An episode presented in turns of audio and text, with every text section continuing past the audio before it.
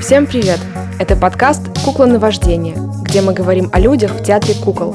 Мы его ведущие – театровед Алексей Гончаренко и театральный критик, пресс-секретарь Московского театра кукол Анна Казарина.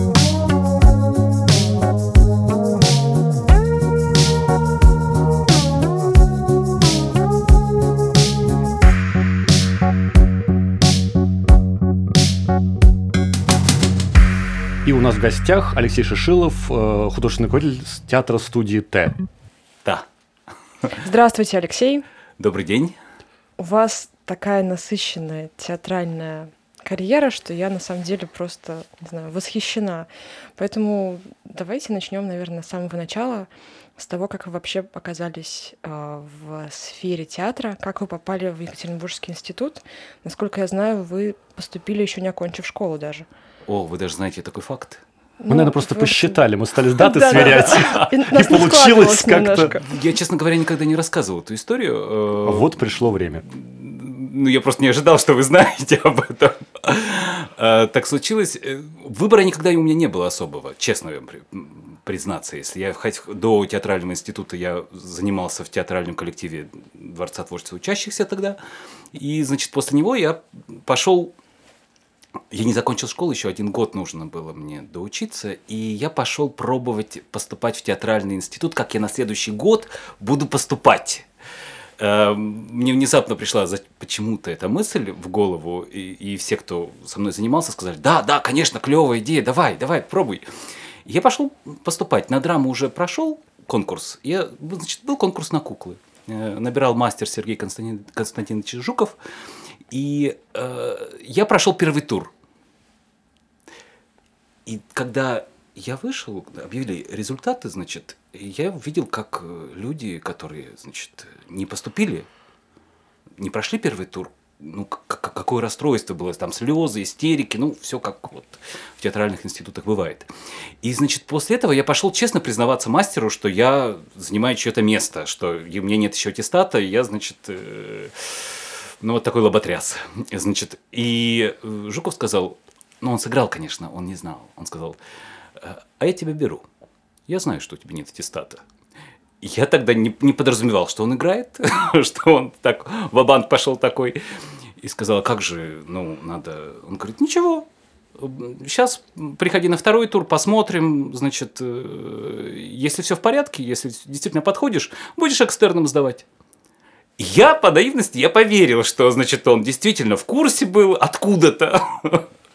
И, значит, и действительно я прошел второй тур, прошел третий, он смог договориться с администрацией института, а, значит, моя задача была сдавать экстерном э, в школе э, весь одиннадцатый класс тогда, значит. Я договорился тогда с директором школы, и мои педагоги школьные, э, значит, они ну, мне поспособствовали, конечно. Конечно, они смотрели на то, как я там сдавал сквозь пальцы. Э, я занимался с некоторыми репетиторами, значит, какие-то знания базовые у меня все равно были, я не, достаточно средне учился в школе, и после этого, значит, мне где-то поставили три, где-то четыре поставили, где-то сказали, это что мне вот это все читать, вот то, что ты принес по физике, мне учитель сказал, когда я там написал все, что учитель мне задал, да, я написал такой там, том у меня получился, он говорит, это все мне читать? Слушай, давай так, я тебе ставлю четыре, и мы закрываем эту тему. ну, в общем, разными. Где- где-то действительно я сдавал экзамены, то есть в любом случае мне нужно было сдавать экзамены, я их сдавал, готовился с репетиторами в некоторых случаях. Но в основном, конечно, я занимался в театральном институте. Первый курс. Меня никто не спрашивал об аттестате первый год. В конце я принес значит, аттестат. Мне сказали, ну хорошо, сделаем, что ты сдавал экстерном в театральном институте экзамены, а в школе ты якобы учился. И зачислим тебя сразу же на второй курс. В общем, вот такая история была. Это правда. А вы не знали тогда про э, Сергея Константиновича Жукова? Когда поступали? Я ничего не знал, Ань, ну ты обо мне слишком хорошо думаешь. Я же тебе говорю, я лоботряс был, абсолютный лоботряс. Но что-то там готовился. Я даже когда пришел на первый тур, идея же пришла мне мгновенно как бы в голову за два дня до экзамена. Нужно было выучить программу, и я когда на первом туре, значит, э, на приемной комиссии вышел, естественно, я как все волновался, все, и я забывал текст ну, басня, да, там, стихи. И я две строчки читаю, и дальше я забываю текст. И, значит, потом две строчки следующие мне говорят, подожди, подожди, ну, давай еще раз, вот ты же, они поняли, что я волновался через чур, давай еще раз. Значит, я читаю заново, и говорит, ну вот уже хорошо, четыре строчки произнес. Так, молодец. Давай, давай. Значит, ну, чем-то, что-то во мне увидел э, мой мастер, которого я очень люблю и с большим уважением к нему отношусь. Что-то он увидел и взял пошел на такой риск. Но я думаю, что это риск, конечно, в его случае был. Пошел на риск и э, взял на такое странное обучение первого года, вот экстерном школы и театральный институт. Потому что у него э, мастерство у Жукова было это, слушайте, это было просто, вот в 4 часа вы садитесь, заходите в аудиторию, и вы выходите в 11 вечера. А в 10 утра у вас начинаются лекции. И надо, честно говоря, еще что-нибудь бы приготовить э, на следующий день к мастерству успеть. Вот там учеба была такая сложная у Сергея Константиновича. Он э, там никаких поблажек, ничего такого, ну, э, не дождетесь от него. Это вот мастерство пошло, аудитория закрылась, и, значит, до полуночи.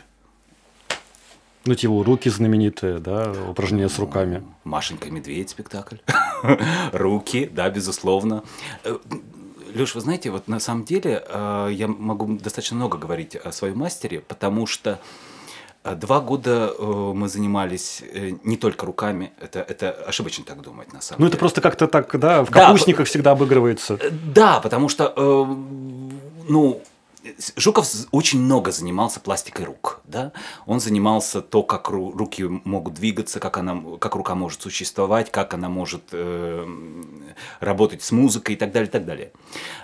но помимо этого, безусловно, была программа театральная, и она не исключалась. То есть было и то, и другое. Э, но так как э, вы влад... начинали ощущать какой-то кураж, когда вы начинаете понимать, э, что, что у вас получается в руках, да, естественно, вы начинаете что-то на эту тему фантазировать, приносить этюды, там, номера какие-то получаются, и почему не, не показывать это на капустниках? Безусловно, да. Потом составлялась целая программа из этого, и у нашего курса, например, у нас был целый концерт с руками к четвертому году. Он состоял из разных номеров. Э, и это была, был такой концерт на минут 45-50. Ну, безусловно, с конферансом Сергея Константиновича. Я помню, в Ярославле, мы привозили в Ярославле, уже начало этого концерта, у нас был третий курс, уже складывался этот концерт, и там были какие-то номера, и он привез, Ольга Леонидовна была тогда на этом, эм, как это назвать, это был не фестиваль, это был фестиваль театральных школ, кукольных именно. Ну, фестиваль. Ярослав. Ну, да. фестиваль, да. Но именно школ. Как вот э, по принципу, наверное, Шарля Мизера, ну, значит, вот в Ярославле. И, значит, и я помню, что он вышел и начал говорить о том, что он умел э, работать с аудиторией, Сергей Константинович, он вышел и начал говорить о том, что вот он приехал когда-то из Петербурга, он часто педалировал эту тему э, в Екатеринбург, именно потому, что там сердце э, нашей страны, именно на Урале, а здесь в Ярославле ну, какой-то другой орган. И тоже, безусловно, расти здесь обучение театру кукол, то не менее важный, чем сердце. В общем, конференц у него был достаточно всегда любопытный, он умел находить язык с аудиторией. Э, и, конечно, затем в обучении с ним были, было два... У него был, был спектакль такой, ну, классический, который делал каждый курс. «Машенька медведь». Мы им занимались два года. Третий и четвертый курс. Мы его ненавидели. Ну, честно я вам скажу, ненавидели. Мы занимались ежедневно им. Вот сейчас трудно представить, да, два, как два года можно заниматься э, спектаклем «Машенька медведь», где пять картин. И он идет, ну, там 40 минут, наверное, да. А, но я вам скажу такую вещь. Безусловно, там в начале этюды, там первый раз вы берете куклу, да. Через время, когда вот э, вы отходите от театрального института, да, а, мне сейчас приходит вот понимание такое. Это то же самое, когда у Вольховского в театре, когда я видел, что спектакли играются же в театре, запускаются, спектакли играются не один год. Они играются 5-10. И когда мы приехали к Вольховскому, я увидел, что мертвые души, которые шли 20 лет к тому времени. Актеры играют, они бессменные, без дублей, играют 20 лет мертвые души. Ну, понятно, Гоголь, не Машенька, Медведь, все ясно. Но здесь немножко другая история, понимаете? Тут ведь я о чем говорю сейчас? О том, что э, огромная благодарность мастеру за то, что ему удалось нас научить, как все-таки с материалом одним и тем же можно работать на протяжении долгого-долгого периода и времени и не уставать от него. Ну, как находить эти важные эм, какие-то мотивы для себя, как для актера, как для человека творческого, э, чтобы к одному и тому же материалу обращаться иначе, по-разному. Вот это очень важно. Э, в течение вот этих двух лет э, через э, жуткие совершенно неприятия, отрицания мы как-то смогли этому научиться, не понимая этого. Вот мы в тот момент этого не понимали. Подождите, а как происходило? Четыре персонажа, курс, это составы, это как работа шла? Леш, ну вы знаете, курсы же у Сергея Константиновича всегда очень маленькие. Он набирал угу. там, не знаю, 20 человек. Нас к четвертому курсу осталось 7. 7 э, или 8, потому что, ну, там восьмой, восьмой человек был, да, на курсе, но э, она забеременела, и она, в общем, в общем, фактически у нас была, но как бы так на положении особо прекрасной, прекрасной, которую мы просто ну, любим, обожаем и понимаем, что желаем ей здоровья, она просто присутствует. Вот. Э, значит, нас было, наверное, ну, на, на, на третьем курсе, наверное, было еще человек 10, еще не 7-8, а так 10-11, может быть. И э, мы делили, мы разбивались на составы, и расписывали время, делили, смотрели друг за другом. Э, выходных никаких не было. Вот это вот э, аудитор... началось мастерство в 12 и закончилось там, если, часов, если оно не в 4 вечера, а там в 12 часов дня началось, и закончилось в 8 или в 9 вечера, это все продолжалось до четвертого курса. Не было никаких там, э, что сегодня там выходной или еще чего-то. Не было никаких праздников, только капустники, вот разве что. ну, на капустники нужно было бы выделить время. Вот здесь как бы был такой перерыв. Для репетиций? Нет, на капустники. А, перерыв это... от э, дел, э, вот от обучения, да, то есть нужно было придумать номера, нужно было показать это на большой сцене, в общем концерте студенческом. А вот. А можно вопрос про Машеньку и Медведя? Да, конечно. А, раз он ставился с разными курсами, то получается, он же постоянно как-то трансформировался под время, в которое он репетировался? То есть у То каждого есть... курса он был разным, или он как бы оставался тем же самым спектаклем? Аня, это была классика. Ну, то есть э, это была классика-классика без привнесения чего-то нового, потому что, ну, каждые четыре года все-таки менялось время. Как время... в балете, да? Вот да, надо да, пройти. Да, да. Нет, все мизансцены, все, вся эта история оставалась. Это не, это не исчезало. Он, он, он, то есть, если ты имеешь в виду, что он де, э, с другим курсом э, смотрелся иначе, он смотрелся иначе, иначе за счет актерских работ. Вот это умел мастер делать. То есть там не, не мог измениться ни текст, ни мизансцены, но актерские работы были другие. Это действительно так. Ну, во всяком случае, мне так кажется, как я помню это. Честно говоря, нам было очень весело. Мы очень много смеялись, потому что мастер иногда он занимался студентами, он э, любил, это, это педагог от Бога был, да, но иногда немножко он пережимал палку вот с, с тем, он подчеркивал, иногда подчеркивал, что студенты должны помнить, что Жуков не спит и думает, куда вести курс.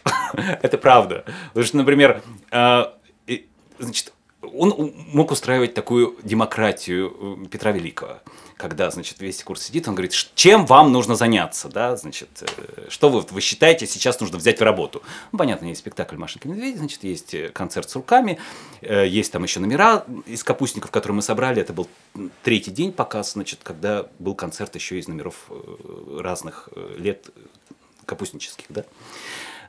И вдруг кто-то делает робкую попытку сказать, что, может быть, вот страусы сейчас порепетируем там или еще что-то. И вдруг Жуков говорит, вот, два часа ночи.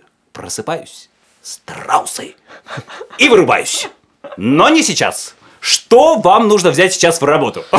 ну, были не, небольшие такие э, перегибы, но все равно мы очень любили мастера и относились с этим с юмором. И он действительно, реально, он действительно думал о каждом студенте. Э, к нему приходили с разными проблемами. С, э, он всегда, ну, он мог поддержать, он мог э, э, поговорить, э, ну, поговорить он всегда, естественно, мастер мог поговорить. Вот, ну, как-то поддержать словом, делом, защитить в какие-то моменты. Я помню, что у младшего курса Ну, была какая-то странная ситуация. Студентка пришла вся заплаканная, потому что просто кто-то отобрал у нее какой-то проверяющий там в троллейбусе отобрал у нее проездной. По какой причине непонятно, не ясно вообще. У него обычно проездной. Э, значит, э, он взял, у него был тогда помощник, который снимал некоторые вещи на камеру, он взял своего помощника с камерой, говорит, пойдемте, пойдемте, пойдем, пойдем. Студент сказал, пойдем, где, где это случилось? И он пошел э, на это место, значит, с камерой, якобы это телевидение, еще что-то, и вернул проездной студентке. Ну да, он мог делать какие-то такие вещи, например, когда была неприятная ситуация. Мы не знаем этого курса, он был гораздо старше нас. Была там неприятная очень ситуация. Э, у него было, выпускался курс, и было три человека на курсе. Три. Из них две девушки и один парень. Да? Значит, э, ну, остальные постепенно-постепенно как-то отошли. Вот. И как-то парень очень себя вел очень странно. И понятно, что диплом, понятно, что он один, он ведет спектакль. Ну, как-то, в общем, себя повел очень нехорошо, как мы слышали. И неэтично, скажем так. И Жуков этого не мог позволить. Он его числил перед дипломом. И сам встал и играл спектакль. Вот Машеньку. Да, ну, естественно. Ну, ну, ну, медведя, да. Ну, да, я да, имею да, спектакль да, Машеньку. Да, да, да, Машка, да, да, да. И встал и играл вместе с двумя студентками, которые выпускались. Э, спектакль, да? Нет, он делал удивительные вещи. То есть в этом отношении мы, ну, он был удивительный человек. А, вы так положительно про все это здорово рассказываете, а ведь на улице была середина 90-х. Я же говорю, мы, мы, не, мы не знали, что происходит. Мы, мы были в аудитории. Я серьезно говорю. Мы занимались мастерством. То есть, чем мы должны были заниматься? Зачем мы пришли в театральный институт? Да, еще на первом курсе. Вот, единственные были... А, они были нечастые, но иногда были не совсем прогул... Ну, как это назвать? Это был такой классический э, прогул, официальный прогул. Такое было. Э, когда Жуков... Э, 90-е годы, вы совершенно верно сказали, 93-й год – Первый, первый курс. Значит, никаких фильмов, еще чего-то, ну, то, что можно, нужно студентам смотреть, этого, естественно, не было. Были вот ВХС-кассеты, боевики и э, красные киоски, в которых они, значит, продавались. И если там были неплохие боевики, уже хорошо. Значит, э, было, было, рядом с, было рядом с театральным институтом ДК автомобилистов. И там иногда, ну, наверное, раз в полтора месяца крутили какой-то очень интересный фильм. Например, Бергмана. Фанни Александра, «Пять с половиной часов». Э, целиком, целиком версию. Там. Или там Висконти, э, «Гибель богов». Или еще, если вдруг Жуков видел что-то в названии подобное, он снимал весь курс. Я помню, значит, была афиша «И о жил певчий дрозд». Он пришел, он сказал, так, все, сегодня мастерство отменяется, сейчас все вместе одеваемся и идем в ДК автомобилистов смотреть и Иоселиане. И, мы, и было несколько таких официальных прогулов мастерства. Вот мы посмотрели «Моя прекрасная леди», мы посмотрели «Иоселиане» тогда. Мы же ничего такого не видели. И после этого было обсуждение, естественно. Э, все что-то высказывали, говорили какие-то свои мысли по этому поводу. Ему было очень любопытно. Я почему говорю с, таким, с такой любовью о мастере? Потому что он действительно увлекался студентами он вот на 4 года он влюблялся в своих студентов. И ему было интересно мнение, что говорят, что думают. Э, а почему? Нет, почему вы так считаете? Э, иногда можно было даже допустимо. Ну, не можно было, допустимо можно было поспорить с мастером иногда даже, в некоторых случаях. Деликатно так, да, но можно было, разрешалось. А дальше, вот 4 года он в студентах, а потом следил за вашей судьбой? Как-то помогал ли? Или... Э, нет, нет, нет, этого не было. Э, можно было прийти к нему, пообщаться, он всегда был рад этому. Э, но но так, чтобы сказать, вот, что он следил за судьбой, наверное, нет. Эм, он мог слышать о ком-то или если ему что-то рассказывали при встрече, он делился, что ему было приятно. А приход э, к Вольховскому это было как-то единственно Жуковым или это была другая какая-то история? Как случился Алексей, переезд в Воронеж? А, да, это, это, был, это был массовый заезд. Серьезно. Это был, это, Так и было, это я, я не, не, не шучу. Дело в том, что э, все знают, что Валерий Аркадьевич совершенно талантливый человек, очень непростой характер, как у всех талантливых людей. И он приехал к мастеру набирать актеров. У него со своими были сложности, э, в смысле, они были, просто непростые взаимоотношения были. И он приехал набирать, ему нужны, нужны были актеры. Не один, не два, а прямо вот... почти полтрупы сменил, если не больше, да, если я помню правильно? Почти вся. Почти вся. Вот, и он набрал 8 или 10 человек. Он приехал к Жукову, он сказал, ну, они все-таки на ты были, да? Он сказал, Сережка, мне нужны актеры. Это по их рассказам, это я это цитирую, не то чтобы я, я говорю, это цитата. И он, Сергей Константинович, значит, э, говорил, ну а что, вот смотри, сейчас будет диплом, выбирай. Чего я тебе буду рассказывать? Он говорит, да, меня устраивает вполне. Он посмотрел, эм, а других, вот меня, Лену, там, э, Шарихину, э, Оксану и друг, нескольких других человек, он, значит, посоветовал просто, вот можешь еще вот этих вот взять, если тебе подойдет фактура, еще что-то. Вольховский сказал, да, беру. И восемь человек приехало туда, в Воронеж, Э, они оплатили, естественно, проезд, было где жить, и, соответственно, он начал работать с нами. Не сразу же, правда, потому что у него был инфаркт. И через год после инфаркта, где-то через... Потому что сразу же с нами работал Виндерман.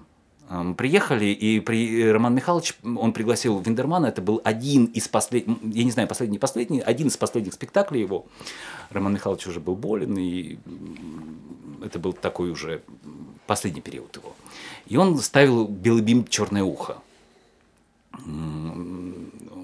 Мы приехали совсем молодые, мы только знали Виндермане, где-то какие-то там легенды ходили там, и, значит, и Вольховский нам сказал, вот приедет Рома, э, э, Рома, э, ну, он назвал его Ромочка, приедет Ромочка, значит, Роман Михайлович для нас, естественно, Роман Михайлович, и будет делать Бима. А, вот, приехал Виндерман, он всегда при... в, в таком, знаешь, знаете, всегда, он очень хорошо выглядел всегда. Там плащ, рубашка, там шляпу иногда надевал, все. Классический быстрый застольный период, быстрый, прям вот. И на площадку, вперед. На площадку сцена была свободна, значит, мы какое-то время поработали на, в репетиционном зале, и потом сразу же на сцене.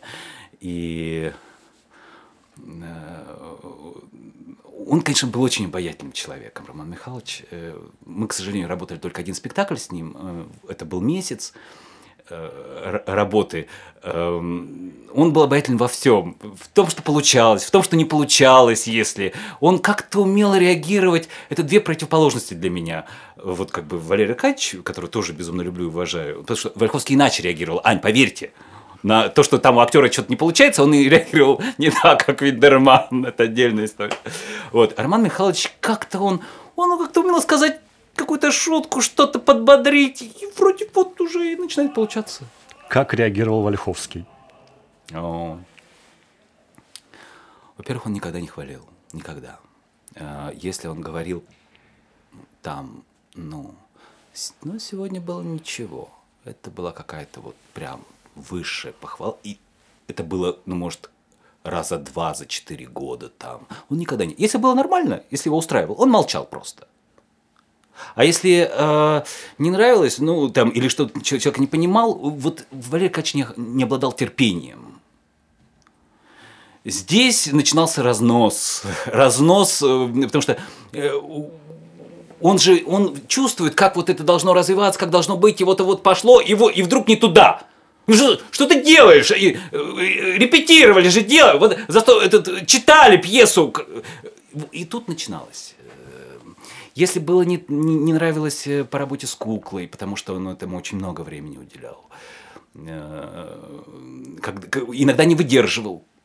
Иногда не выдерживал, несмотря на, на здоровье, несмотря на больное сердце, выскакивал на. Ну, надо выскочить, там же сцена, она ну, где-то метр там ну не полтора, но может метр, метр десять там, или сколько-то она по высоте, скакивал на сцену, смотри, смотри, что нужно, как...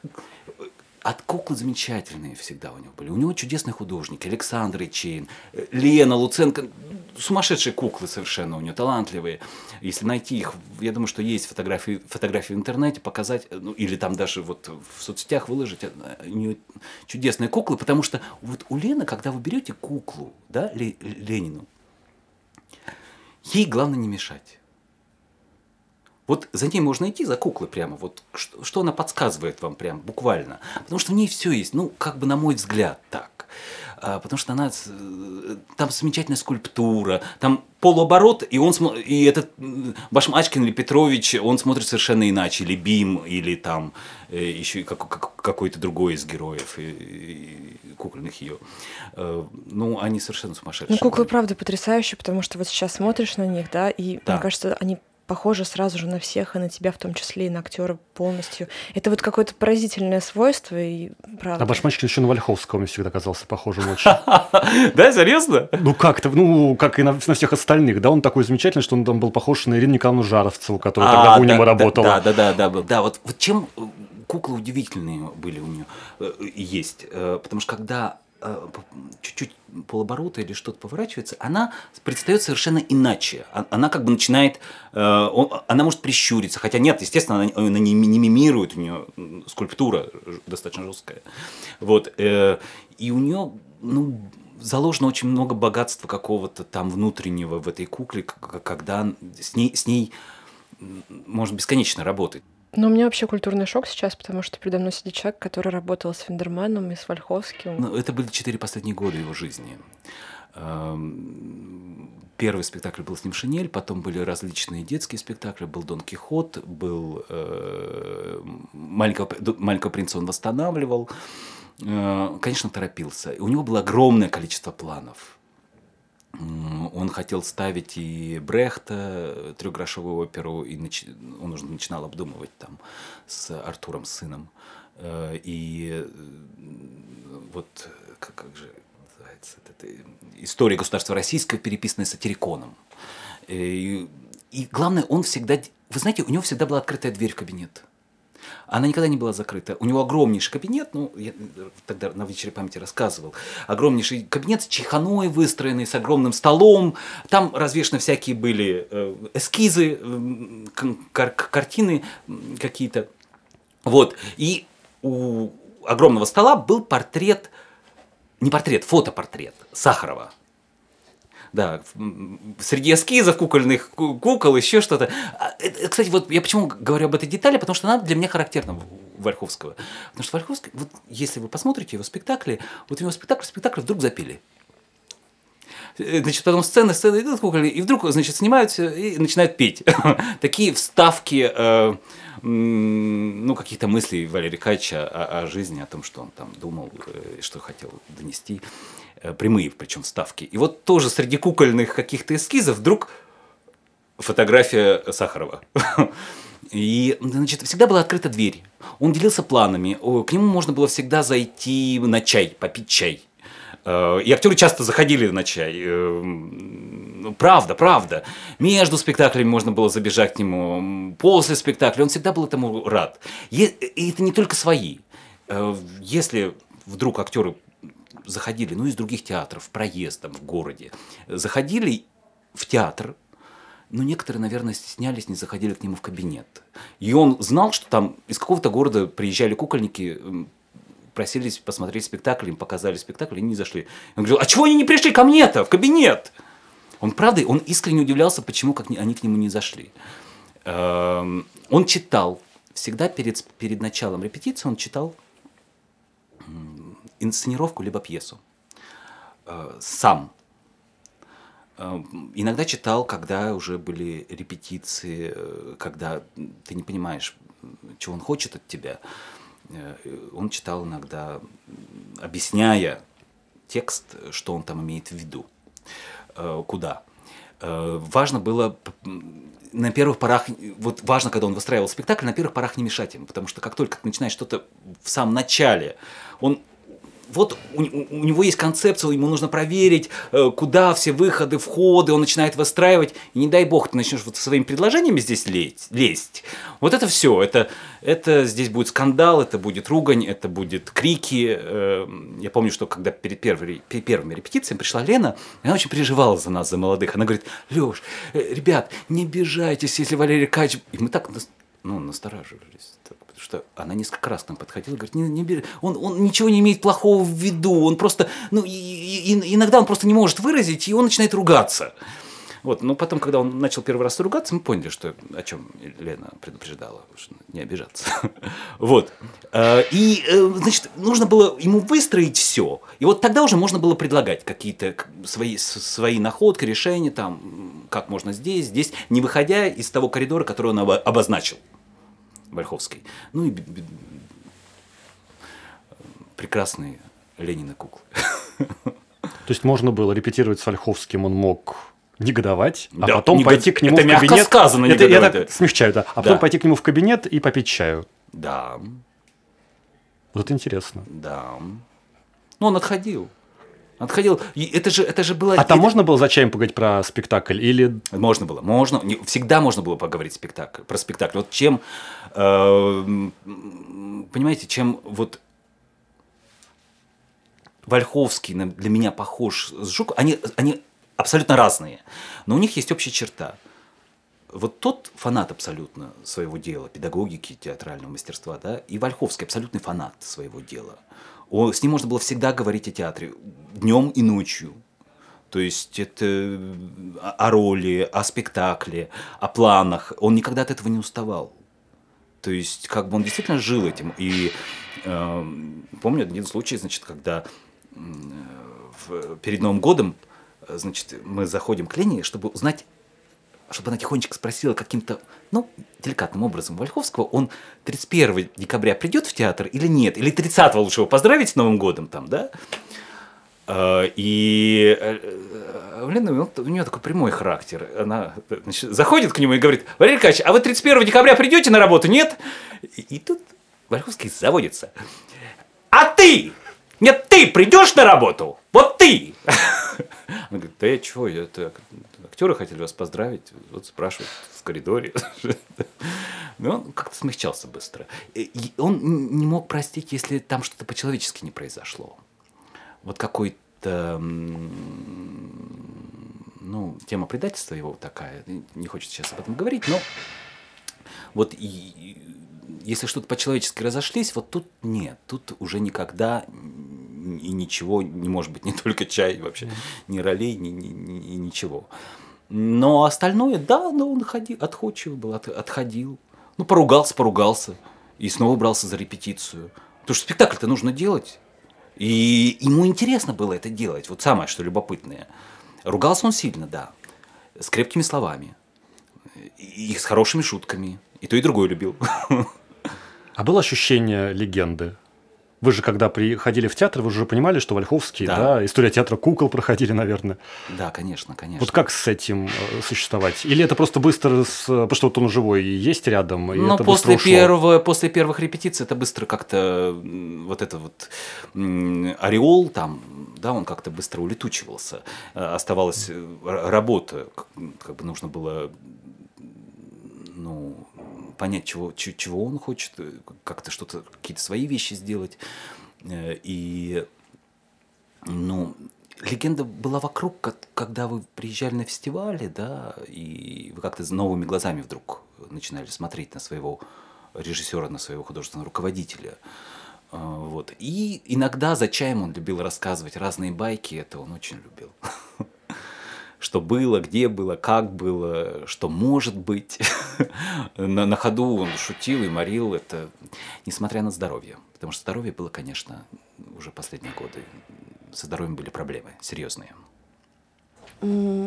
Наверное, теперь интересно, как вы уехали из Воронежа, потому что, как я понимаю, вы ушли из театра, когда Вольховского не стало. Да, да, Вольховского не стало. Это был, ну, мы съездили на фестиваль с Дон Кихотом.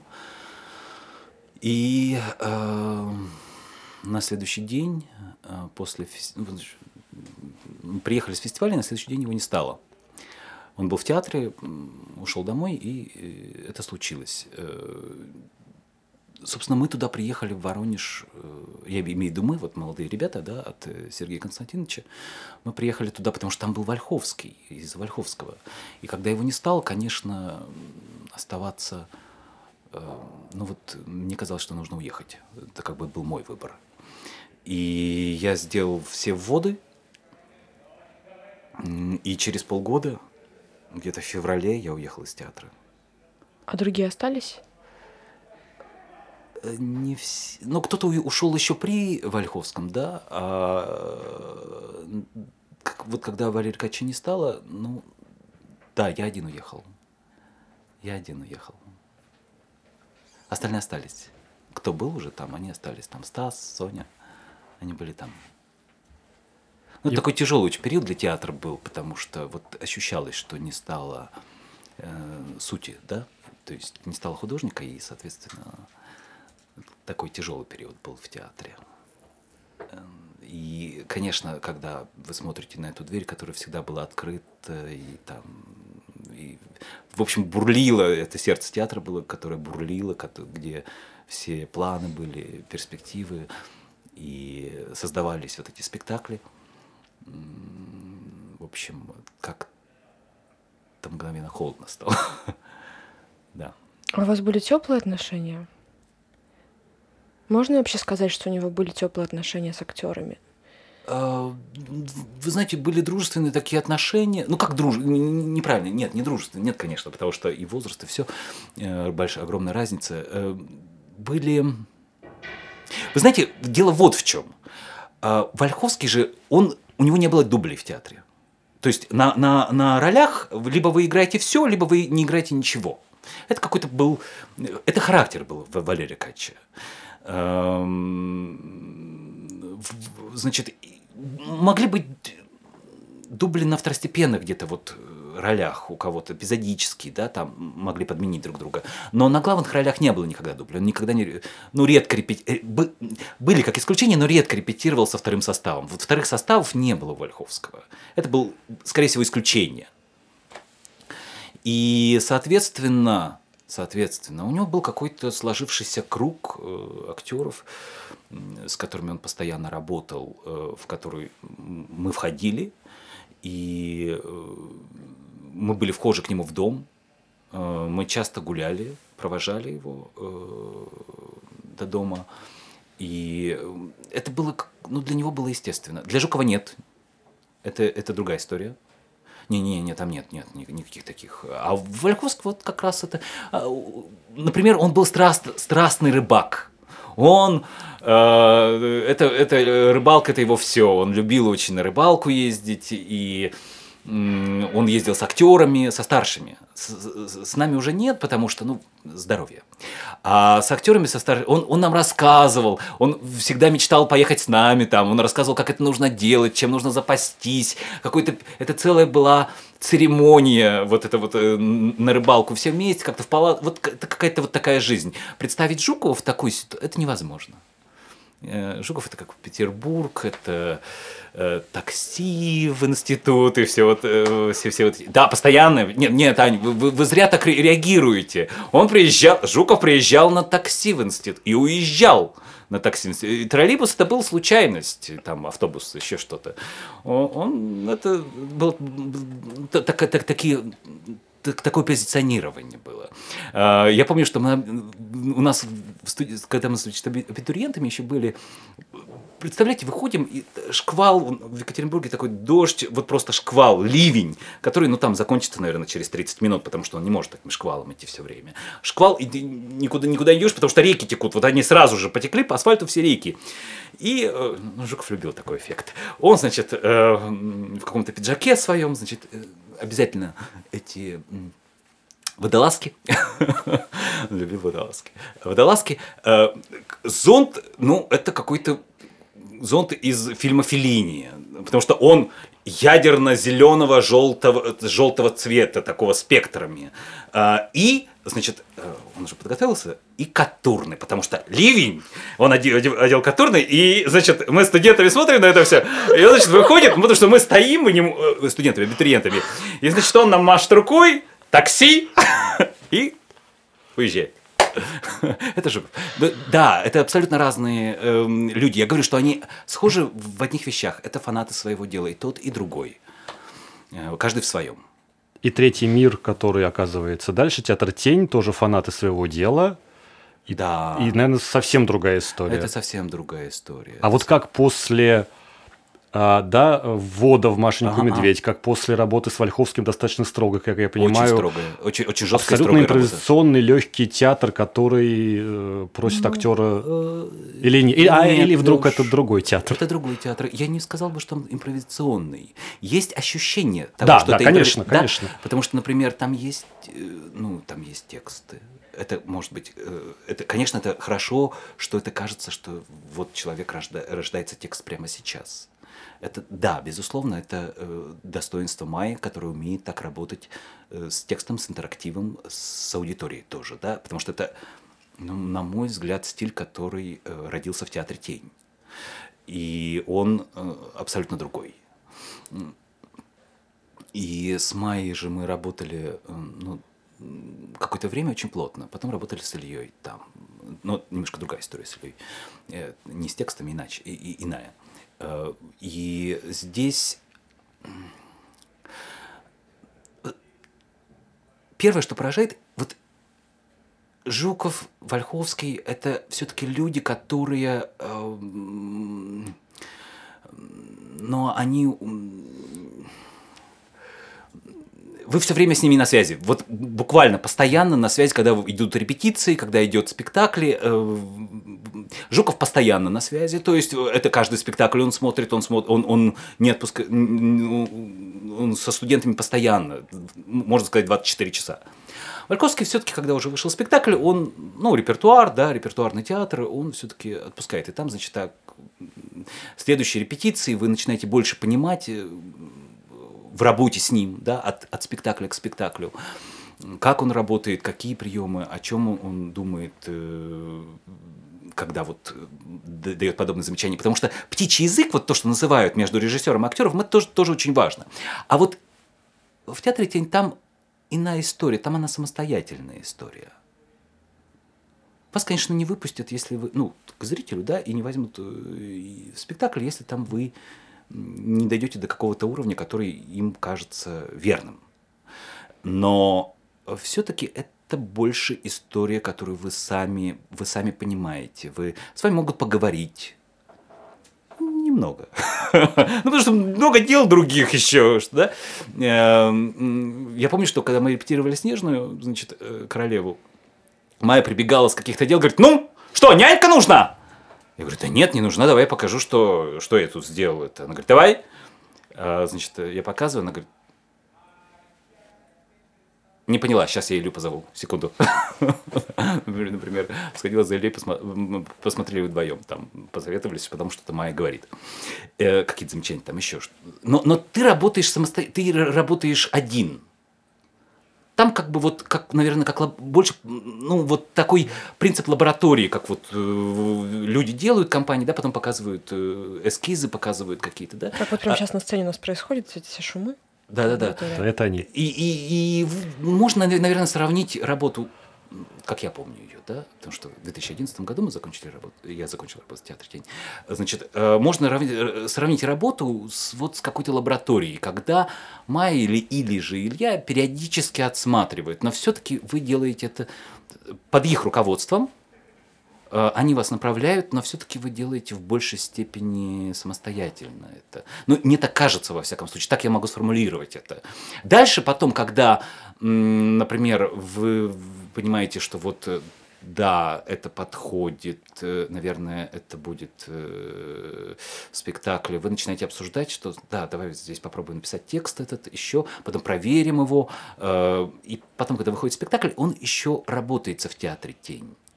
Э, он к нему периодически возвращается, особенно на первых порах постоянно, особенно с текстом, если текст нужно, пишется в самом театре, да, смотрится как работа с аудиторией, где ритмы, где интерактивные игры, если, их, если они происходят, если что-то не так, если что-то валится, что нужно исправить. И это действительно, ну, спектакль в работе, особенно первое время, постоянно в театре «Тень». У Вольховского нет. Спектакль поставлен, и он идет. Он идет, там ничего не меняется. Э, там могут акценты, да, вы можете с ним поговорить. Э, если что-то ушло в игре, там вы можете освежить там в какой-то момент. Хотя он не очень сильно любит, как раз не сильно любил Вольховский возвращаться. У него другая история. У него история как новый спектакль, и э, вы начинаете снова понимать, обновляются какие-то задачи, еще что-то, и вы лучше начинаете понимать тот материал, который уже в, в репертуаре. А здесь нет, здесь с театром тень вот э, выверяется спектакль достаточно долго, на мой взгляд. Э, и, об этом Майя говорит, говорит часто. Ну, ну, ну, вот, как я помню, на лабораториях, где-то на фестивалях она говорит, что э, спектакль в работе, пока он идет. То есть нет какой-то версии застолбленной никогда? Нет, она есть, она безусловно есть, но он меняется, он подвижный, скажем, назовем это так. То есть не то, что вот есть, есть какой-то жесткий рисунок, и он постоянно идет. Они могут изменить, э, могут, э, если, если они чувствуют, что вот есть моменты проседания, да, они могут э, обдумать еще раз и его взять под репети... в репетиции этот кусок именно исправить там или, ну то есть да. А это не касается лиликанских, наверное, спектаклей, которые уже, ну, там выверены, как вот в хореографии Пятипа. Но новые спектакли, они именно так происходят с ними в театре тень. Такой лабораторный, самостоятельный такой период, ну, как э, метод. То период, есть метод. Именно это вас подтолкнуло потом к созданию собственного театра и к тому, что вы стали ставить спектакли? Да нет, это безысходность, Ань. Подтолкнула меня безысходность. Потому что, ну, дело в том, что, смотрите, театр «Тень» — это все таки мы говорили об этом с Майей Ильей, не в смысле, что это плохо или хорошо, это так. Это, э, это два человека, это Илья и Майя. И это так, это действительно, это, это абсолютно верная позиция, на мой взгляд, и честная.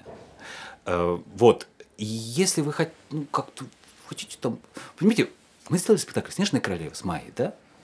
И это я для примера тогда приводил, что там мог Илья иногда прийти. Он редко приходил, ну, там, может, дважды. А, работали с Майей с Ильей, и, с Майей и с Розой Гимандиновой, она художница была. А потом получился второй спектакль, потом был третий спектакль, и там был тоже честный достаточно разговор, потому что чем хорошо вот э, с, в театре тень вы можете откровенно поговорить с людьми, и никто не будет э, на вас обижаться, никто не будет э, чего-то там внутри думать там. Наоборот, лучше поговорить. И... Или я тогда сказал, что, Леш, ну смотри, вот один спектакль, второй, третий, давай, давай, твои спектакли, давай это ты будешь как-то их сам, там, где-то играть, еще что-то. Потому что все-таки театр тени это вот я и, и, и Майя. И это действительно так. И опять же, я говорю, я повторяю, я, это, это никаких обид, это, это нормально, это и с точки зрения безысходности я имею в виду, я как актер, ну что-то же нужно было делать там, как-то хотелось остаться в профессии. Ну вот поэтому решил, Но... нашел такой выход. Да, вы решили пойти в свой театр организовать, а не пойти в другие театры, московские, предположим, да? Почему такой Почему путь? я ходил? Не взяли. А, просто не взяли. Не взяли. Нет, у меня, Леш, у меня была такая идея, знаешь, у меня же была идея, нет, э, брали в Образцовский, но там чего, я не помню, почему я не смог тогда, потому что, может быть, мы с Майей тогда репетировали, и я не смог туда пойти. Эм, не, не помню, сейчас я не, не буду врать. Э, но я ходил в большие театры. Я ходил там в РАМТ на показы. Правдами или неправдами я попадал на эти показы, потому что там же очень жесткое требование. Ты должен быть московской школы, ты должен быть этого года выпуска и у тебя должен быть парный отрывок, там, ну вот, вот, вот это все. И я сначала думал, такой московский снобизм, как, почему так, вот, вот нельзя пока... А потом, когда я попал правдами или неправдами, там, значит, э, затесался в эту толпу, э, а это толпа. Это армия актеров. Человек 150 ходят из театра в театр и показывают отрывки. Это надо пересмотреть, да. Э, у всех театров, понятно, э, ну, штаты, они... Ну, сколько театр может взять? Ну, одного какой-то театр, ну, двух, может быть, где-то может взять. Но, но, но не больше. А тут целая такая армия актеров. Ты смотришь, боже мой, боже мой. И если вот эти рамки, которые не выставляют, расширить, да, значит, это увеличится вдвое. Это армия. Ну, то есть я понимаю, почему. Вот. И я хотел большие театры, я хотел попасть в какой-то большой театр, чтобы приходить туда иногда и заниматься своими проектами. Слава богу, меня никто не взял. Ну, такая хитрая у меня была мысль. Вот. И э, начали я говорю, что потихоньку, потихоньку начался один, получился один спектакль, потом второй, третий. Э, я начал пытаться попасть на какие-то российские фестивали. Я писал письма э, через mail, находил какие-то фестивали, э, спрашивал Майи, говорю, а вот какие еще есть фестивали? Она говорила, ну там вот Золотая маска. Говорю, ну я знаю про все про золотую маску, нет, давай какие-нибудь, какие попроще там еще что-то. Э, значит, и э, писал, я не получал никаких ответов. Даже нет, не получал, честно скажу. Вот. Э, а потом, э, ну, наверное, первый, кто откликнулся, это во Франции э, фестиваль Алан Лекок, э, который руководит бумажным э, фестивалем, он ответил, что ну пришли фотографии. Ну, я сделал фотографии, там, на мыльницу прислал. Ну, «Снежная королева» была. Да, да, да, да, бумажная, бумага. И, и, собственно, это был первый спектакль. -то, собственно, вот тогда и начал сразу писать. Не второй, не первый, второй. И он говорит, ну, Леш, он мне написал на английском, значит, Леш, если тебя устраивает вот наши условия, то приезжай. Uh, условия были, что они оплачивают все-все-все, плюс там небольшой гонорар какой-то за спектакль. Я говорю, да, да, конечно, почему, да. Спектакль, слава богу, хорошо прошел. Ну, там с переводчиком, все. И, и он получил пригла... спектакль получил приглашение сразу же с этого фестиваля в Израиль, еще в Гер... нет, не в Германии, в Израиль, еще в пару мест. Но пара мест не случилось, там что-то, какая-то была история, это вообще то ли отменились у них, то ли еще что-то. А в Израиль, да. Вот он побывал в Израиле, в Германии, еще где-то побывал. Сейчас я могу напутать э, хронологию. И после этого первый раз я уже отчаялся с российскими фестивалями. Все уже, я перестал писать. Все. Ну, ну, ну, ну, ну, ну, ну закрытые двери. И вдруг первый раз пригласил российский фестиваль из Нового Уренгоя. Олег Лобозин. Мы когда познакомились с Олегом Лобозиным, он, конечно, пришел в театр Тень. Он, он, он не то чтобы что-то, что про меня что-то знал. Он пришел в театр Тень, но как-то они не сговорились. Майя говорит, ну вот есть э, Снежная королева, если ты вдруг эм, как-то посчитаешь нужно пригласить, ну посмотри. Он посмотрел, говорит, Леша, а давайте, если вы готовы приехать в Новый Уренгой? Я говорю, почему нет? Мне интересно. Я приехал, и тогда познакомился с, с, с замечательными, замечательными критиками. Там был Олег Лаевский, там была Наталья Каминская. Э, замечательные, чудесные критики, которые, в общем, ну, говорят какие-то очень верные вещи. Очень интересно разбирают спектакли, там обсуждения, все. Эм, много было разных э, коллективов. Потом большая перемена пригласила. В общем, ну и как-то с российскими фестивалями тоже началась э, история. Но сначала, конечно, там, там. Но вы же возили его еще в Шарлевиль, как я понимаю. А в Шарлевиль-Мезьер, да, но это было уже это, это был уже 2013 год, это был Шарлевиль-Мезьер, потом Мексика. Шарлевиль-Мезьер, это он делал страницу бумажного театра.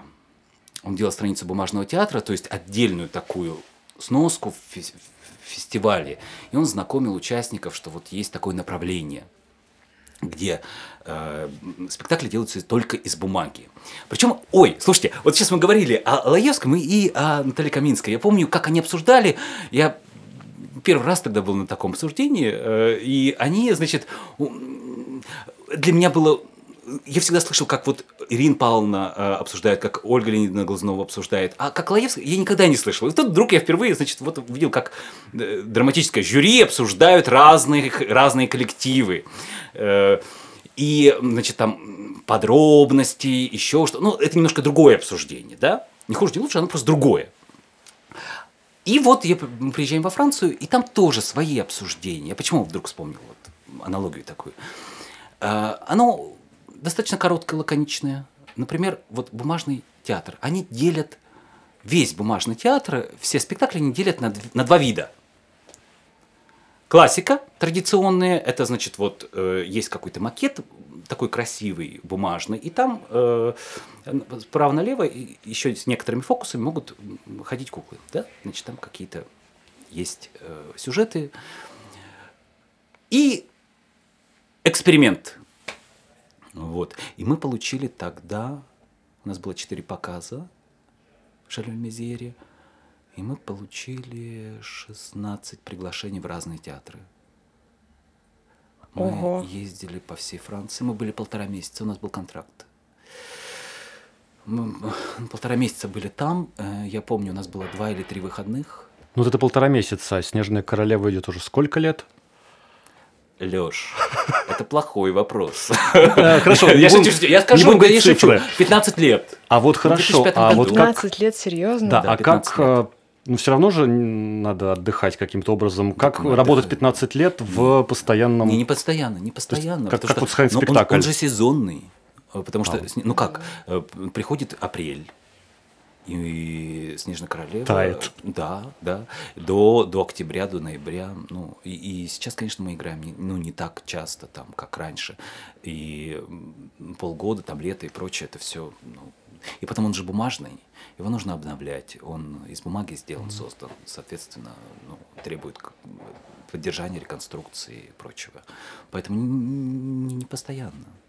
Ну и потом, я же рассказывал про Машеньку Медведь. Слушайте, а если следовать логике вот этих критиков иностранных, то все спектакли, которые вы делаете в театре студия Т, они, получается, все экспериментальные. Учитывая, что до этого вы, как я понимаю, работали больше в сторону классического театра кукол. Я ну, имею в виду Вольховского и у... у Жукова, не в театре тень. Ну, Вольховский тоже в свое время это был эксперимент. Ну, в свое время, да? но я думаю, это... уже не вот тот момент, когда вы работали? Нет, нет, нет, не в тот момент, не в тот момент, конечно. Ну, как сказать, эксперимент? Понимаешь... Э, ну, просто «Снежная королева» идет 15 лет, и до сих пор она смотрится довольно современно. То есть я бы в жизни не сказала, что она вот так давно уже идет. Мне, мне трудно ответить, потому что все-таки я внутри я внутри, а здесь нужно взгляд со стороны, э, потому что это все-таки взгляд, вопрос такой от критика, от человека, который занимается. А мне интересно наоборот ваш взгляд изнутри, вот как актер, который ага. работал с Вольховским и работал с Машенькой и Медведем у Жукова, как не он только со... с Машенькой Медведем. Ну, да. окей, не только с Машенькой и Медведем. Как вы создали э, театр, который, в общем-то, полностью отказался от стандартных классических кукол? От стандартного вообще восприятия кукольного мира? Здесь очень, ну я тебе честно скажу такую вещь, может, может быть она, не, может быть она и неверная, но это во многом также продиктовано, э, отчасти это продиктовано творческими задачами, отчасти это продиктовано необходимостью, потому что, э, ну у нас нет возможности сделать, вот если мы зададимся целью сделать театральную куклу, да, именно игровую куклу, в таком буквальном понимании ее, да, то это нам нужно, безусловно, обратиться в мастерские театра, чтобы это было сделано, к художнику. Да? Э, а здесь это не означает, что мы делаем на коленке, нет. Нет, но здесь все-таки у нас есть возможности, которые мы можем использовать для, наш, для реализации наших идей. Таким образом. То есть, что я имею в виду? Вот если расшифровать ну, вот, так, общие, будто... общие слова, да, э, дело в том, что, понимаешь, вот появилась идея. Во-первых, я беру драматических актеров. Да, я беру драматических актеров, э, мне, ну, ну, мне с ними про проще договориться, я, я бы так сказал, да. Э, я, не все, не все драматические актеры подходят. Я сразу же предупреждаю, что э, мы можем начать работать совместно, если у вас есть желание там, работать с фактурой, работать с куклами, работать с объектами. Тогда да, тогда мы можем начать. С кем-то мы разошлись, даже не дошли до, до премьеры, да, ну, ну не случилось. Не потому что что-то там, ну, материал, человек хочет драматические планы, тоже нормально, он учился на это. Вот. А есть, которые, ну, увлекаются этим, понимаешь? Есть, э, которые начинают эм, понимать э, э, материал. Материал не, не только пьесы, не только текста. Начинают понимать материал бум, что такое бумага, как она ведет себя, как она может стать мягкой, как она может текучей стать, как она... Они вдруг увлекаются этим понимаешь? И э, когда начинает, глаз начинает гореть, когда они начинают... Для них же это все, ну, это, это для них действительно волшебство. Вдруг происходит волшебство. Они никогда с этим не сталкивались. Для них театр кукол это какая-то закрытая история совершенно. Вот. И правда, иногда у них бывает недоумение, кстати. Да-да-да, бывает. Мы были на фестивале на одном из кукол, неважно, на каком, были на кукольном фестивале, они смотрят и говорят, Леш, а им зачем куклы? может просто сыграть, да и все. Ну, такое тоже бывает. Довольно бывает часто. и так, и так. Вот. Э, и мы берем разные фактуры. Э, работа с драматическими Мне интересно работать с драматическими. С кукольными э, я, я бы хотел, честно признаюсь. Но как-то вот еще не случалось. Серьезно. Не потому, что там задача не как-то... Не в этом дело. Они очень сильно заняты. Э, драматически более свободные. У них очень много там проектов здесь, здесь, и они могут сами их распределять. Э, Все-таки артист театра кукол, он больше ну, привязан к театру, и он не может так распоряжаться своим временем, например. Это вот именно, когда я говорю о случае, в случае необходимости, да, я вот, вот, вот эти условия имею в виду. И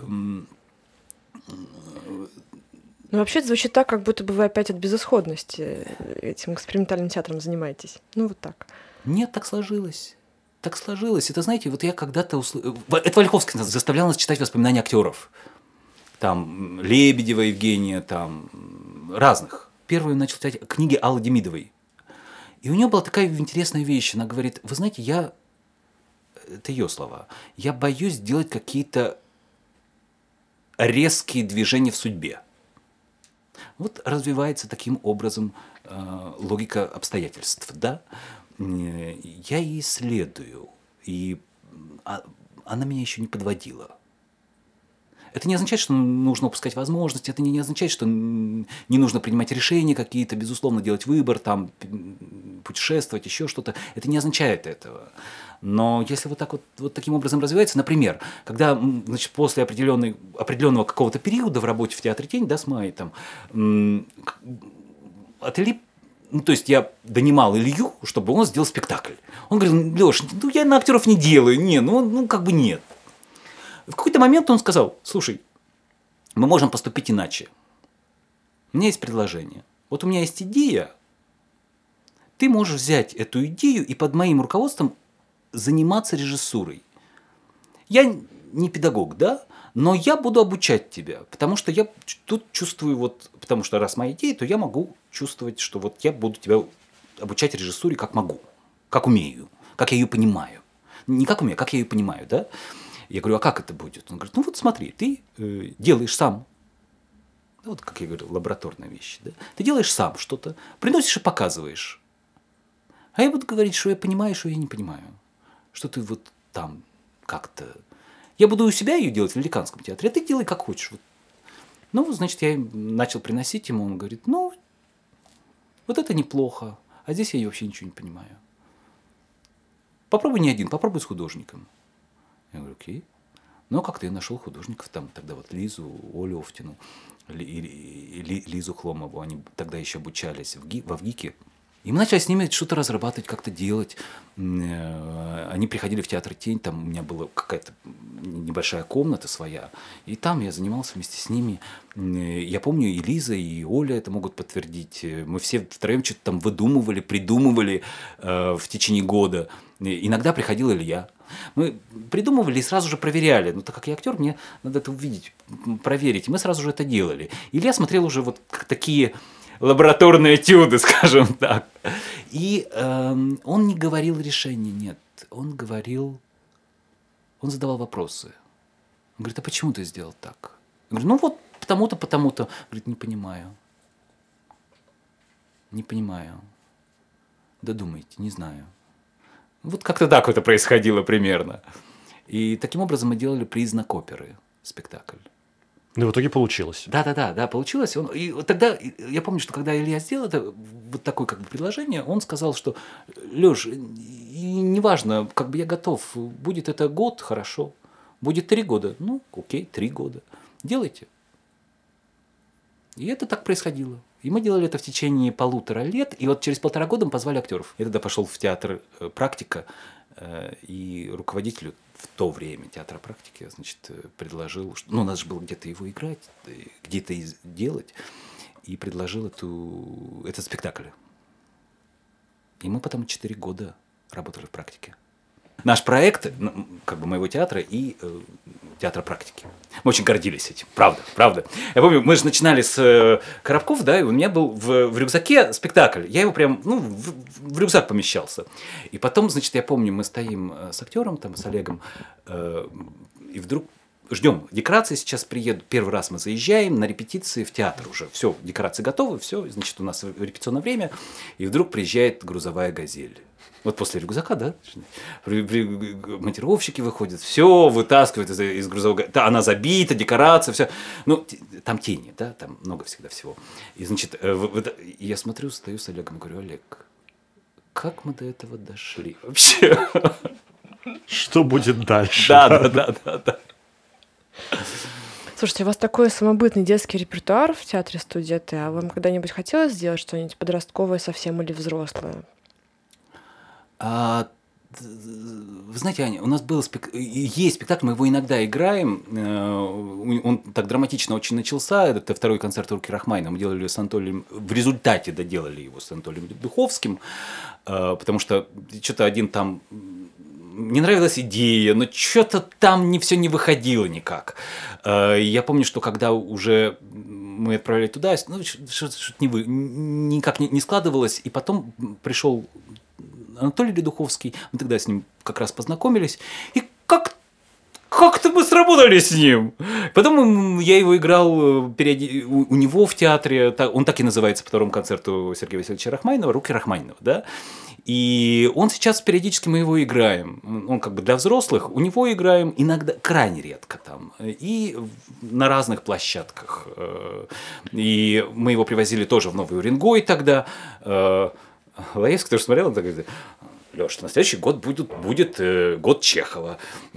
Можно что-нибудь поставить по Чехову, там не руки, там ноги Чехова, еще что-то. Ну, у меня вопрос по поводу вот этой линии судьбы, которая вас ведет, да, о чем вы говорили раньше, по поводу вашей э, работы ведущим в документальном проекте «Имя, символ 33». Да, да. Это что вообще такое? Этого не должно родилось? было случиться. Этого не должно было случиться, ну, потому что ну, я артист театра кукол, да, я занимался, я, никак, я никогда никуда не ходил ни на какие кастинги, но вот ни, ни, ни, ни разу в жизни. Ну, кроме вот показов э, в большие театры. Большие театры. То есть вы не пробовались никуда в кино? Нет, никогда. Никогда у меня не было никаких кастингов. Ну, во-первых, я стесняюсь, честно скажу. Во-вторых, времени жалко. Не успевал. Может быть, если было время, может быть, и попробовал бы. Но не успевал, и вот. Здесь э, это э, стран, странная очень история, потому что мы показывали какой-то из наших спектаклей, я сейчас могу ошибиться даже какой. Э, вдруг позвонил человек из Владимира, из города Владимир, о том, что можете ли вы привести ну, вот спектакль, допустим, ну хотя бы «Снежную королеву» к нам на спектакль, на, в город. Мы говорим, да, можем, конечно, я приехал туда, показали спектакль, и когда все, все благополучно прошло, это была Маша Ремыга Гонькова, она, значит, вот автор этого документального проекта, она документалист, режиссер. Я не знал же тогда всего этого. Потом она на следующий год позвала. Я не сильно понимал сначала, ну, что это за люди. Я знал, что у них вроде семейная телека... кинокомпания есть, потому что они муж с женой, она режиссер, он главный оператор, и у них есть своя команда, да, целая. Вот, и потом, э, когда третий год они пригласили, там они разные спектакли приглашали, сны, сновидения не пригласили, потом они пригласили эльфов, и вот когда, по-моему, эльфов привезли, она говорит, Леш, я вот хотела бы предложить тебе такую историю. Вот мы затеваем большой проект, имя символ 33 документальный, где мы будем рассказывать, э, показывать такие короткометражки на 25, на 30 минут о великих людях, которые вышли из нашей земли, из Владимирской именно, да. Неважно, где они открыли, там Зворыкин, например, да, он родился в Муроме, э, в Америке, эмигрировал в Америку и открыл э, телевидение. Но родился он в Муроме, в это Владимирская область. Соответственно, значит, делаем о Зворыкине, там, к примеру, короткометражку. И, и так далее. Э, значит, э, вот. И она мне рассказала, мне очень понравилась идея. Ну, страшно ж. Я никогда этим не занимался. Это съемки, это совершенно другое. На кастингах даже не был. Она говорит, ну попробуем одну серию, а там увидим. Мы сняли одну серию, достаточно это было зимой, это было так холодно, честно признаюсь. Ну, там, ну, Аня, вот ты смотришь так странно. Вот представь себе, у тебя там рассвет должен быть. Э, и это, это, это в лесу все дело происходит. Там один эпизод был. Э, э, в лесу все дело происходит, и нужно разжечь костер. То есть ты должен... В 5 утра тебя забирают из гостиницы, вы едете в лес, зима, холод. Этот... А вы еще без шапки наверняка. А, конечно! Но не так дело не в шапке. Так вообще снимается действие летом происходит, да? Да, нет, а там, нет, нет, а там как раз они, они куда-то шли в какой-то поход, и там зима обязательно, и все. Подожди, же там как-то еще на воздушном шаре летали. Это Жуковского. Серия про ну. Жуковского это на воздушном шаре. Нет, но это в удовольствие. Ты что? Это самолет в сравнении с воздушным шаром это ерунда абсолютная. Ты, здесь же все открыто. И 50 метров от земли восторг бешеный. А еще вот этот вот э, огонь, который ну, подогревает, он же должен подогреваться, тебя держит на этом канате, но страховка. И страшно неимоверно. И, и, и кажется, что это такая высота, что самолет э, рядом не, не, не летел. Вот. Это, это, но это впечатление, конечно, ну, эмоциональный очень. Ну, я же актер, мне это все очень нравится. И забираешься, как она начинает взлетать, этот, а потом тебе перед этим рассказали, как Жуковский летел, и что он молился, и чуть не, не, не умер в этом. Ну, правильно, тогда же была совершенно другая история. Они же не замеряли всю эту погоду, не, не проверяли никаких страховок. И как он полетел, так он полетел. Вот. А шапка это была другая история. Это когда вот про Цветаева снимали э, в музей Пушкина, вот э, нас должны потом пустить внутрь, значит, все это сложно, административно, там все разрешения эти. И, и мы снимаем на фасаде пока. Разрешения уже есть, но там еще какие-то еще должны быть разрешение при этом. Значит, мы снимаем на фасад, у фасада стоит огромная длинная очередь на выставку на какую-то, и э, холодно тоже, октябрь, и уже холодно в Москве.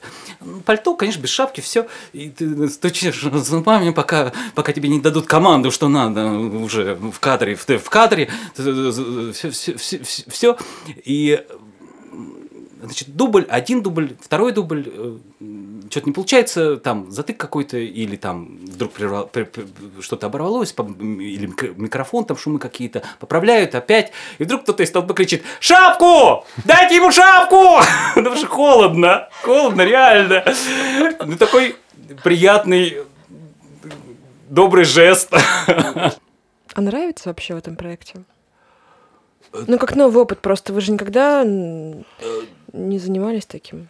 Нет, никогда не занимался таким. Да, нравится, нравится компания. Когда компания хорошая, то в общем и целом, ну, где бы ни было, вот хорошо. Э, когда с юмором, когда... Потом, я люблю путешествовать, честно скажу.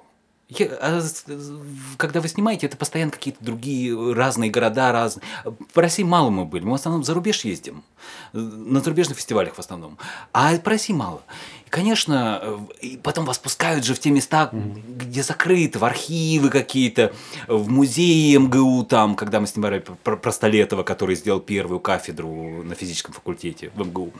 И, и, и, и так далее. Когда вы туда попадаете в разные эти места, это ж так интересно со всеми переездами. Ну и бог с ним, ну потом выспимся и отдохнем потом. Э, я люблю все это, дорогу. Мне это нравится, правда. бывают интересные вещи тоже. Знаете, когда появляется юмор в работе, это, это все спасает. Ну, правда. И, и, и, как раз вот здесь не важно уже кино, спектакль, когда появляется юмор, там мы были, выводили разбойников из спектакля Снежной королевы выводили, когда были в Париже, э, шли, повели разбойников э, на выставку Эль Грека, там Эль Грека, значит, был. Мы иногда успеваем походить на на разные культурные события. И, значит, э, фотографируем их, как они там смотрят выставку Оль Грек, как разбойники, и выставляем в соцсети, и, значит, ну, позже, естественно, выставляем, не, не, не в тот же день, и вдруг, э, а мы должны быть через время там у Марины Шамадиной на фестивале в Москве Shadow Fest, да, теневой, с признаком оперы. И мы выставляем как раз перед э, фестивалем, что вот вы только что вот в Эльгре э, показали разбойникам выставку Эльгрека в Париже, значит, все. И вдруг Марина пишет, вы где? У вас сегодня спектакль, признак оперы, у нас на фестивале, вы где? Я говорю, я пишу, отвечаю в Фейсбуке, Марин, в гримерке, у вас на втором этаже. А ну, правда, уже в гримерке на втором этаже. Как вы во время карантина с театром студия Т? Хорошо. Я честно скажу, хорошо, потому что огромное количество книг, которые нужно читать было, и все время как-то не успеваешь. Какие-то новые, наверное, откроются сейчас пути к, к аудитории, потому что онлайн, конечно, он не подразумевает никаких границ. Вы можете работать с разной аудиторией, в том числе, я думаю, что, наверное, это может помочь детям, которые ну вот э, не могут по состоянию здоровья куда-то выбраться или еще что-то. И, и к ним нельзя, которые вот... Потому что у нас же есть история вот благотворительных спектаклей, и мы действительно не часто, но иногда откликаемся, ездим в больницы, там, в детские дома. И э, я видел в больнице, это у них реабилитационный период, и там, ну, ну вот ничего нельзя, ни, ни, ни чиха, ни чих, их помещают в такие, ну как назвать, боксы стеклянные, в которых вот ни одной бактерии, ничего там не должно быть. И когда они там находятся, ни книг туда, не, ну, наверное, планшет можно через стекло. И, наверное, в это... И, конечно, как туда декорации завести? Декорации, ну, они хранятся на складе, там пыль, еще что-то. Ни, ни в коем случае нельзя ничего показывать такого. А, наверное, с онлайном вот здесь как раз это может быть и выход для подобных историй. Да, ну, да. Да, это интересно.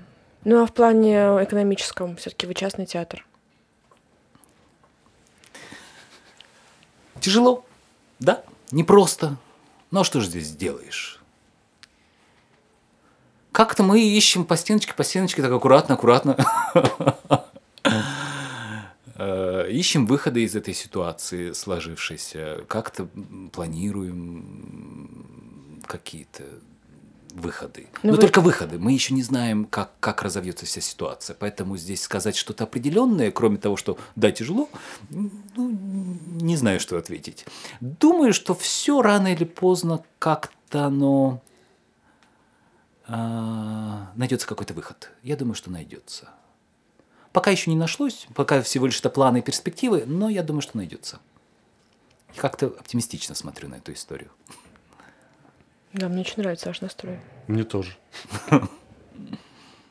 Заряжаемся оптимистичным настроем. Сегодня у нас в гостях был художественный руководитель театра «Студия Т» Алексей Шашилов. Алексей, спасибо большое. Спасибо вам. Спасибо. Это был подкаст «Кукла на вождение». Слушайте нас на Яндекс Музыке, в Apple подкастах, подписывайтесь на нашу группу ВКонтакте. Там нас можно не только слушать, но и комментировать. А еще пишите на почту куклоподкаст собака gmail.com Этот подкаст мы делаем вместе со звукорежиссером и саунд-дизайнером Никитой Ермаковым в студии Московского театра кукол. Обложку нам нарисовала Наташа Базова. Всем пока!